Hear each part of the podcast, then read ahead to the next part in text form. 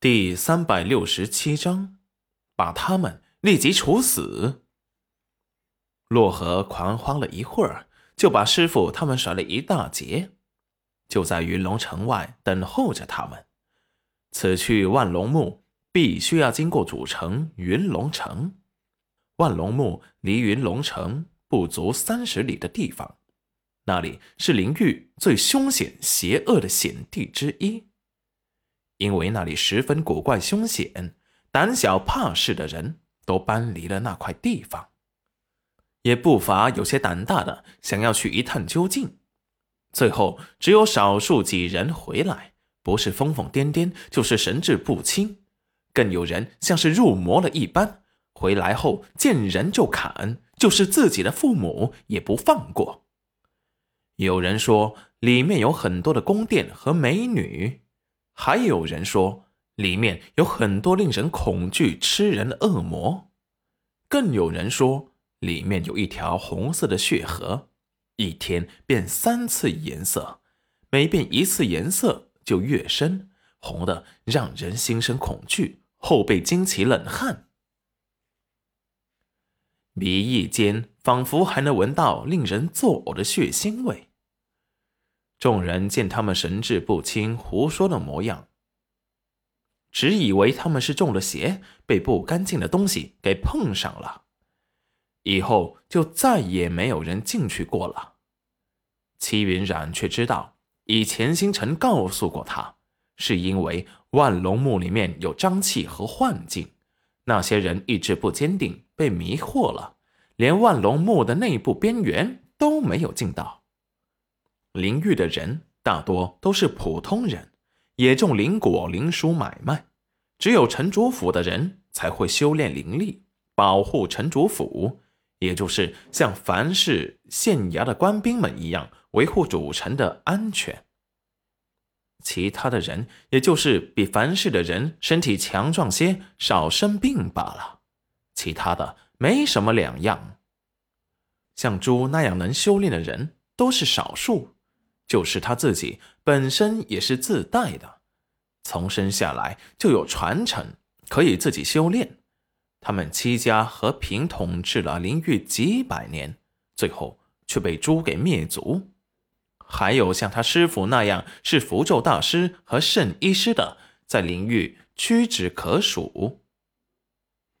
符咒大师可能有很多，圣医师也可能有一些，可是。两者兼备的，除了他师傅林玉，还有两人，一人是猪，另一人是他的父亲。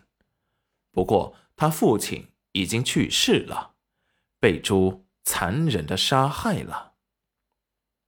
戚云然的眼中闪过冰冷的杀意。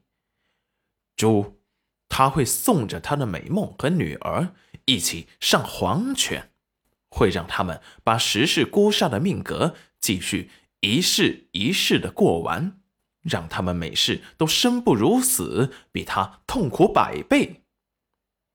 不过片刻，戚延州就提着快吐的穆清晨飞了过来。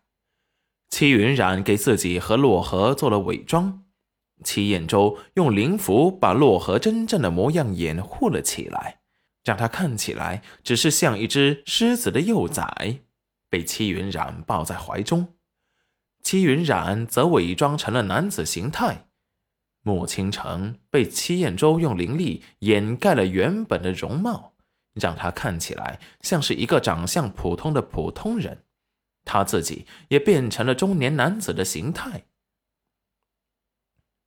一进云龙城，就发现主城的街道上有很多的黑衣面具人在四处搜查。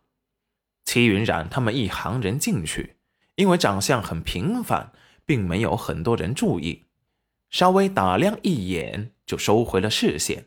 穿过街头，到处都还在议论，还有四个月玉皇就会登基的事情，到时候所有的主城灵力就会恢复，他们就又有高品质的灵书可以卖成灵石了。卖了灵石，他们这些普通人家的孩子。就可以送去灵修学院，可以学习修灵术，进入皇家护卫队，光宗耀祖，也有可能从此翻身，自己做城主和更多的生存选择。听，这次玉皇归来，是少了一半的命格被人给偷走了。此时代战玉皇正准备给玉皇修复命格，四个月后再登基呢。可不是嘛？也不知道那戚云染啊为什么伤害玉皇，害得玉皇啊离开了灵域这么久，灵泉也消失了。就是，真想带上玉皇啊，早点抓住那个叫什么戚云染的，把他们立即处死。竟然敢暗算玉皇！